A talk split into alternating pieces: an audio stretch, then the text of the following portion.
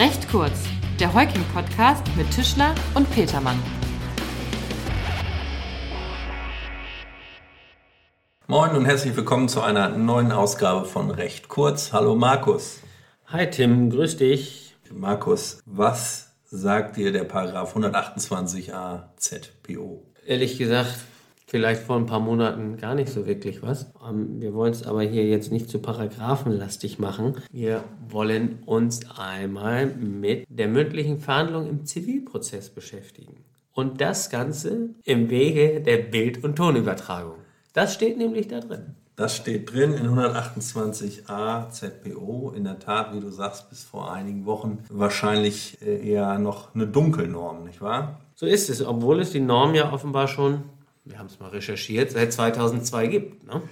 Ja, es besteht also schon seit 2002 die Möglichkeit, äh, mündliche Gerichtsverhandlungen im Wege der Bild- und Tonübertragung durchzuführen. In der Praxis begegnet uns das bisher eher selten. Bis vor einiger Zeit war es ja auch so, dass äh, die Parteien jeweils zustimmen mussten. Daran ist eine mündliche Verhandlung dann häufig gescheitert. Das ist seit 2013 nicht mehr der Fall. Seither können die Gerichte von Amts wegen die Durchführung einer mündlichen Verhandlung im Wege der Bild- und Tonübertragung anordnen. Oder auf Antrag einer Partei, ohne dass die andere Partei zustimmen muss. So ist es. Warum reden wir eigentlich heute darüber? Wir wollen ja das komische C-Wort vermeiden, aber gerade im Rahmen der Covid-19-Pandemie ist dieser Paragraph, ja, sagen wir mal so, zu neuem Leben erweckt worden. Gut, dann mal Butter bei die Fische, wie du immer so schön sagst. Schauen wir uns das doch mal in der Theorie und dann auch in der Praxis an, denn wenn du sagst, äh, zum Leben erweckt, ich glaube, der Puls ist noch recht schwach, oder?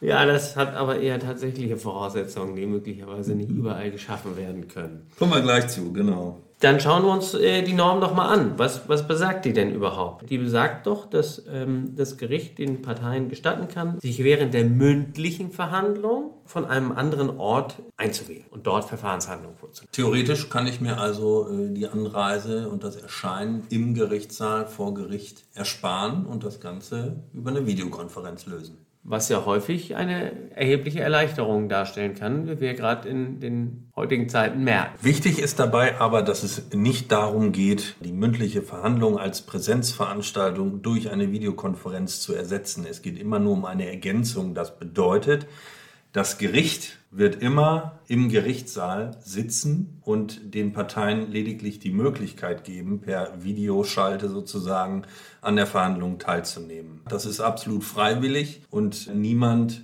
kann davon abgehalten werden, tatsächlich ähm, das Gericht zu betreten und an der Präsenzveranstaltung vor Ort teilzunehmen. Nun kann man sich ja vielleicht die Frage stellen, ob auch das Gericht, du hast es eben gerade gesagt, Tim, ob auch das Gericht möglicherweise nicht im Gericht tagen muss, sondern von einem anderen Ort sozusagen senden kann. Das ist aber wiederum nicht möglich, weil dann die Öffentlichkeit einer jeden Sitzung, die erforderlich ist, nicht gewahrt ist. Dies bedeutet aber nicht, dass die Parteien und die Rechtsanwälte die Öffentlichkeit sehen müssen. Sie muss eben nur gewährleistet sein. Gleichzeitig bedeutet es aber auch, dass die Öffentlichkeit nur im Gerichtssaal zu gewährleisten ist. Also es wird keine Art von äh, Streaming-Diensten für ähm, Gerichtsverhandlungen zukünftig geben, äh, durch die dann eine noch breitere Öffentlichkeit erreicht werden könnte. Und Markus, die Parteien sind aber in der Wahl des anderen Ortes, an dem sie sich während der Verhandlungen äh, aufhalten, dann frei?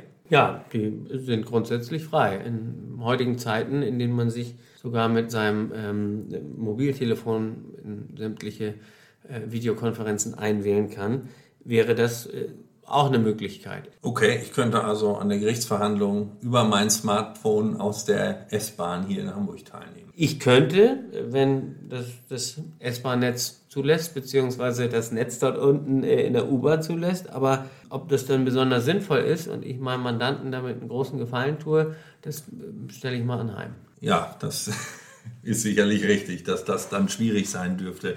Sei es drum, Markus, wenn ich von jedem x-beliebigen anderen Ort an einer Verhandlung teilnehmen könnte, wohin werde ich denn dann geladen vom Gericht? Naja, Tim, gute Frage.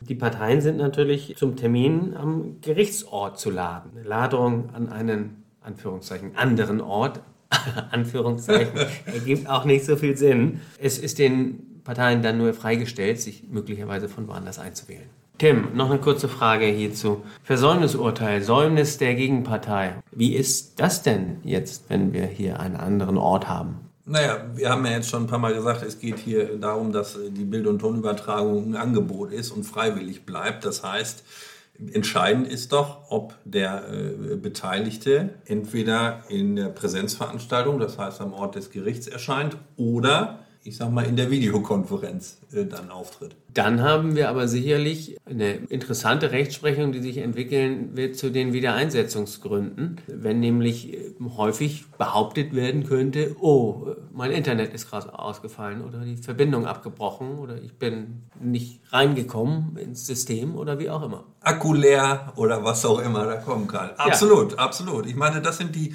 die technischen Fragestellungen. Okay, gut. Dann widmen wir uns vielleicht mal den tatsächlichen und vielleicht größeren technischen Schwierigkeiten, warum das Ganze noch so ein bisschen in den Kinderpuschen ist, ne? Genau, denn es klingt ja alles ganz, ganz schick und modern, ja. Die Frage ist tatsächlich, äh, inwieweit finden solche Veranstaltungen in der Praxis schon statt. Wir haben hier mal bei heute. Ich wollte ja. gerade sagen, Tim, du bist bestens vorbereitet äh, unter großer Mithilfe unserer Kollegin Kamps. Ja, genau. Frau Kamps äh, von unserem Knowledge Management hat nämlich mal äh, eine Heuking-weite Umfrage gemacht, wieso die Erfahrungswerte der Heuking-Kolleginnen und Kollegen im Umgang mit mündlichen Verhandlungen in Form von Bild und Ton Übertragungen sind. Und vielleicht am Rande bemerkt, wenn wir bei Heuking so eine Erhebung, eine interne machen, dann ist das nicht mal eben über den Flur gefragt mit über 400 Berufsträgern an acht Standorten deutschlandweit. Ist das schon eine, eine repräsentative Umfrage? Und ich habe jetzt hier mal die Liste vor mir und man,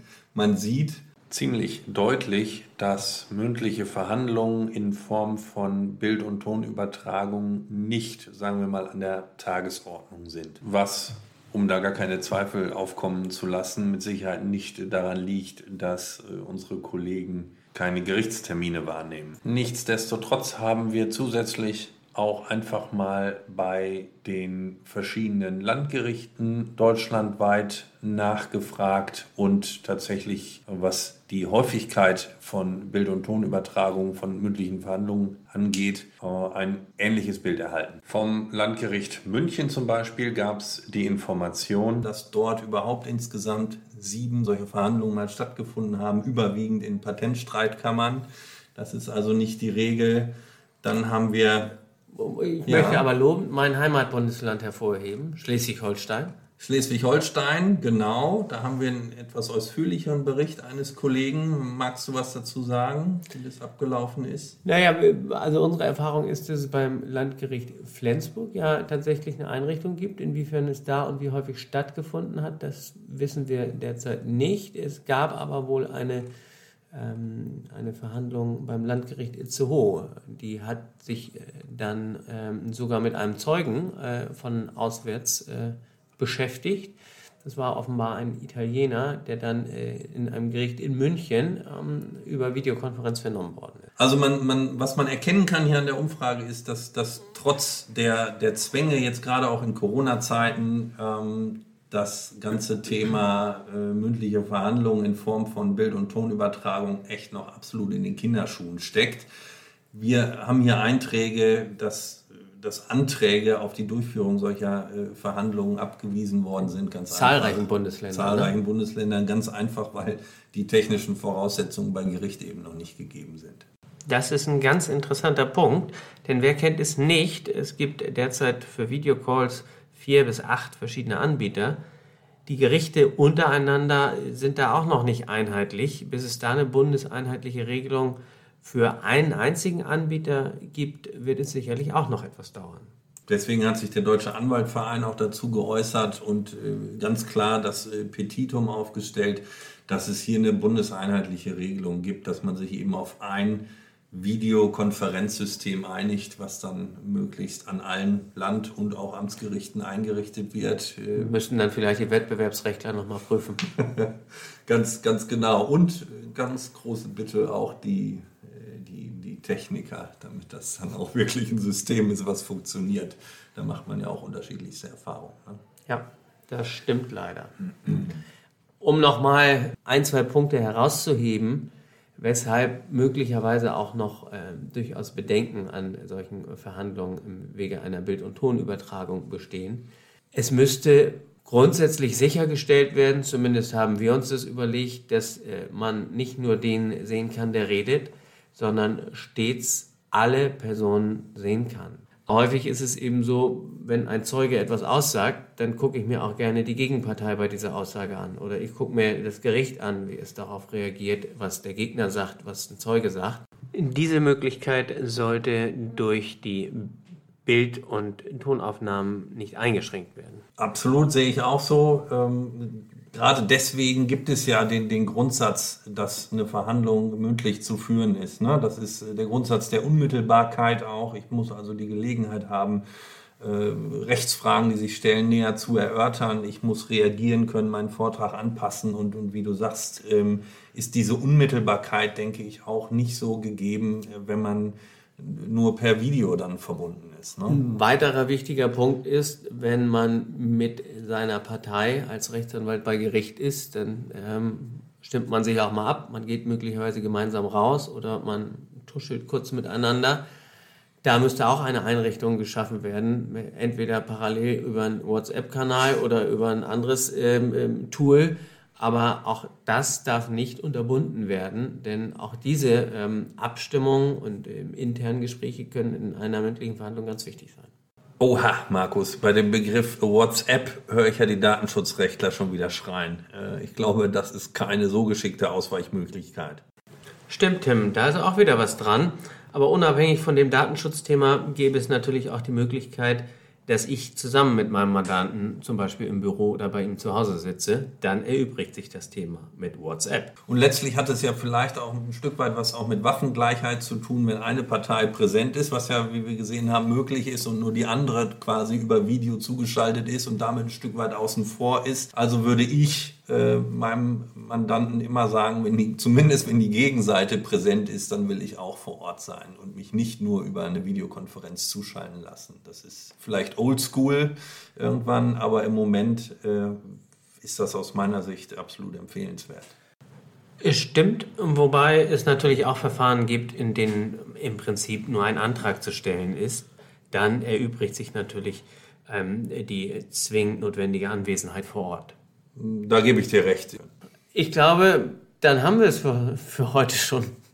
Ja, ne? Also äh, auch hier spannendes Thema. Wir werden das weiter beobachten. Wir werden äh, unsere Liste hier bei Heuking füllen, da dranbleiben und äh, vielleicht dann zu gegebener Zeit auch nochmal informieren, äh, wenn sich da vielleicht irgendwas durchgesetzt hat. Ansonsten war es das. Ne? Derzeit, ja, das vielleicht nochmal äh, dazu. Derzeit ist es eher so, dass mündliche Verhandlungen nach hinten geschoben werden. Gerade mündliche Verhandlungen mit sehr vielen Beteiligten, mehrere ja. Anwälte, mehrere Parteien.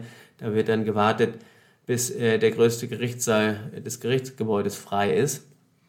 Und solange der nicht frei ist, werden die Termine geschoben. Das ist äh, im Moment an vielen Gerichten eher die Realität.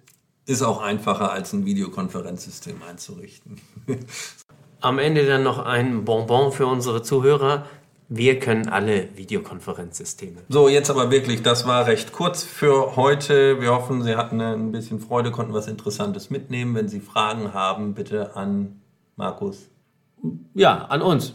Recht kurz at war die richtige Antwort. Bis dahin. Entschuldigung. Tschüss. Bis zum nächsten Mal. Ciao.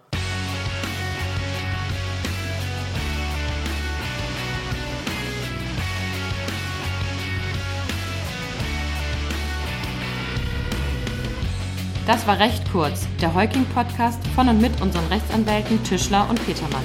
Sie erreichen uns unter heuking.de.